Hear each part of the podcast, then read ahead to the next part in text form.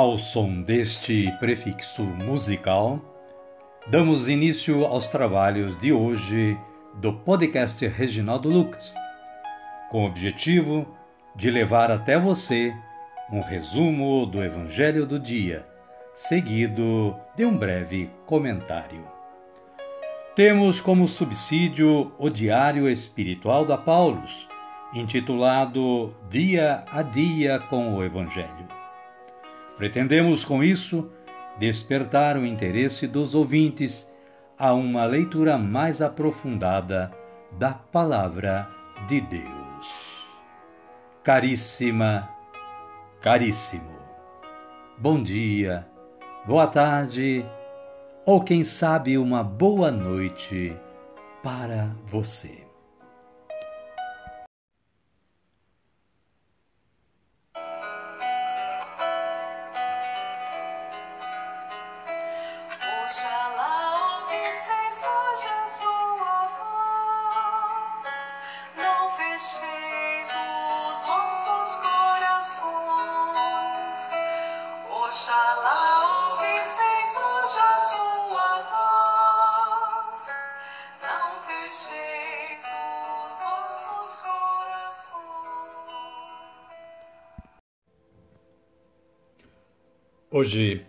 é 12 de janeiro de 2023, quinta-feira da primeira semana do tempo comum. Caríssima, caríssimo, como fazemos costumeiramente, levamos a você o santo de hoje, que é Santo Antônio Maria Pucci, presbítero. Conforme o site do Vaticano, elaboramos, copiamos esta introdução ou este pequeno resumo sobre este santo. Antônio Maria, chamado Eustáquio no registro civil, era conhecido como Pequeno Pároco. Durante 48 anos, o pároco de Santo André, em Viareggio, Padre Antônio, grande devoto de Nossa Senhora, foi precursor das formas organizacionais dos leigos. Ele faleceu de pneumonia em 1892 e em 1962 foi canonizado por João 23. Hoje São João 23, não é? Papa. E uma pequena história dele que nós contamos aqui, também retirada do site do Vaticano. É para você tomar um gostinho e ir, logicamente, no site e ler tudo sobre este santo. Não é preciso ter uma vida longa, mas aproveitar a hora que Deus nos dá para cumprir nosso dever. Certas inclinações são inatas, embora o ambiente em que se nasce e cresce possa influenciar muito. Assim, Antônio Maria Pucci nasceu em uma família de camponeses, pobre de recursos, mas rica de fé. O menino tinha como passatempo preferido ajudar seu pai no cuidado da igreja, participar das funções e receber a comunhão. No período em que vivia no norte da Toscana, no século XIX, o jovem poderia ter sido uma ótima ajuda na lavoura, mas o Senhor o chamou e ele entrou para uma ordem consagrada a Nossa Senhora, os servos de Maria Santíssima. O restante da história você vai procurar no site do Vaticano, não é mesmo? Então é isto aí. Santo Antônio Maria Pucci, rogai por nós. E a liturgia da palavra de hoje nos traz estas leituras. Hebreus, capítulo 3, versículos 7 a 14. O autor de Hebreu diz que, pela fé, se entra no repouso de Deus. O versículo 8 assim se expressa: Não endureçais vossos corações, como aconteceu na provocação no dia da tentação no deserto. O salmo responsorial é de número 94, mas em algumas outras Bíblias 95. Versículos 6 e 7, 8 e 9, 10 e 11. Ouça a antífona para este salmo. E o Evangelho de Jesus Cristo é o narrado por Marcos em seu capítulo 1, versículos 40 a 45. Jesus cura um leproso. O versículo 40. Veio ter com Jesus um leproso, suplicando-lhe de joelhos: Se queres, podes curar-me. Amém, querida? Amém, querido? Então vamos orar. Vamos dizer assim: Vinde, Espírito Santo, e enchei os corações dos vossos fiéis, e acendei neles o fogo do vosso amor. Enviai o vosso Espírito, e tudo será criado, e renovareis a face da terra. Oremos. Ó Deus, que instruíste os corações dos vossos fiéis com a luz do Espírito Santo, fazei que apreciemos retamente todas as coisas, segundo o mesmo Espírito, e gozemos sempre da sua consolação, por Cristo Senhor nosso. Amém. Agora sim, agora estamos preparados para acolher o Santo Evangelho ouvindo este cântico de aclamação.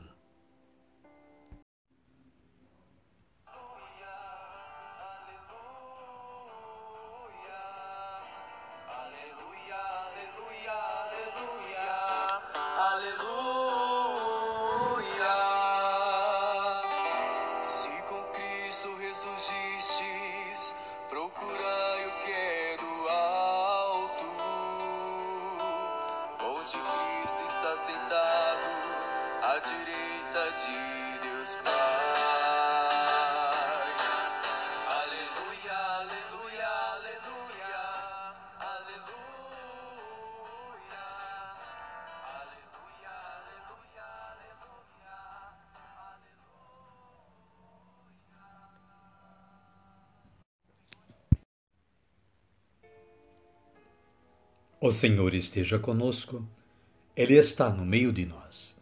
Evangelho de Jesus Cristo segundo Marcos. Glória a vós, Senhor. Capítulo 1, versículos 40 a 45. Naquele tempo, um leproso aproximou-se de Jesus, suplicando de joelhos: Se queres, tens o poder de me purificar.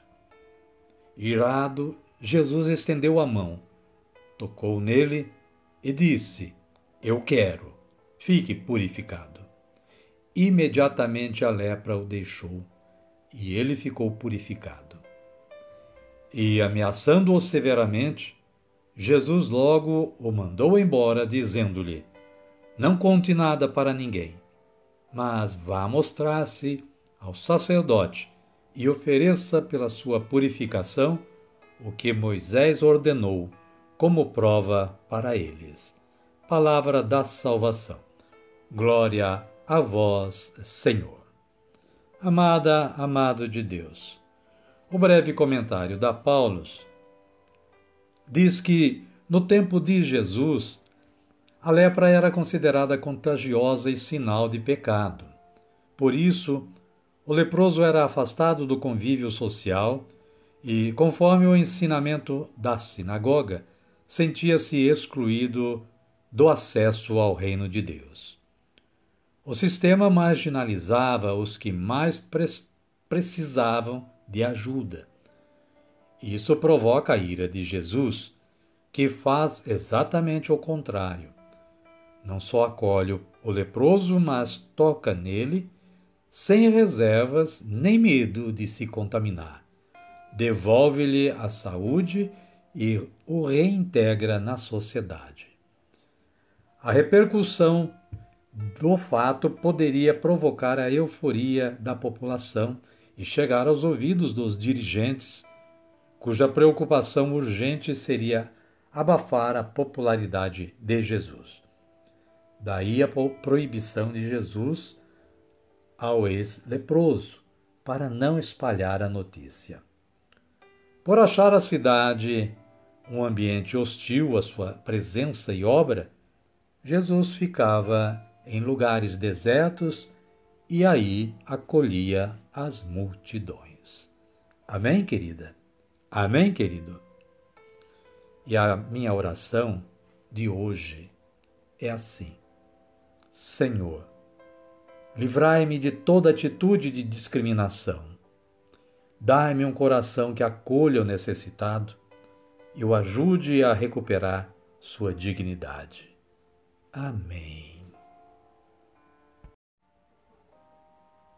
E desta forma, chegamos ao final do nosso trabalho de hoje. Convido a você que está aí na sintonia a me acompanhar na oração do Pai Nosso. Pai nosso que estais nos céus, santificado seja o vosso nome. Venha a nós o vosso reino, seja feita a vossa vontade, assim na terra como no céu. O pão nosso de cada dia nos dai hoje. Perdoai-nos as nossas ofensas, assim como nós perdoamos a quem nos tem ofendido. E não nos deixeis cair em tentação, mas livrai-nos do mal. Amém. Obrigado, Senhor. Obrigado, Deus, pela oportunidade da realização deste trabalho de evangelização. Obrigado também a você que todos os dias está em sintonia com o podcast Reginaldo Lucas, auxiliando neste trabalho também. Espero que você esteja compartilhando o link deste podcast com seus contatos. Amém? Amém.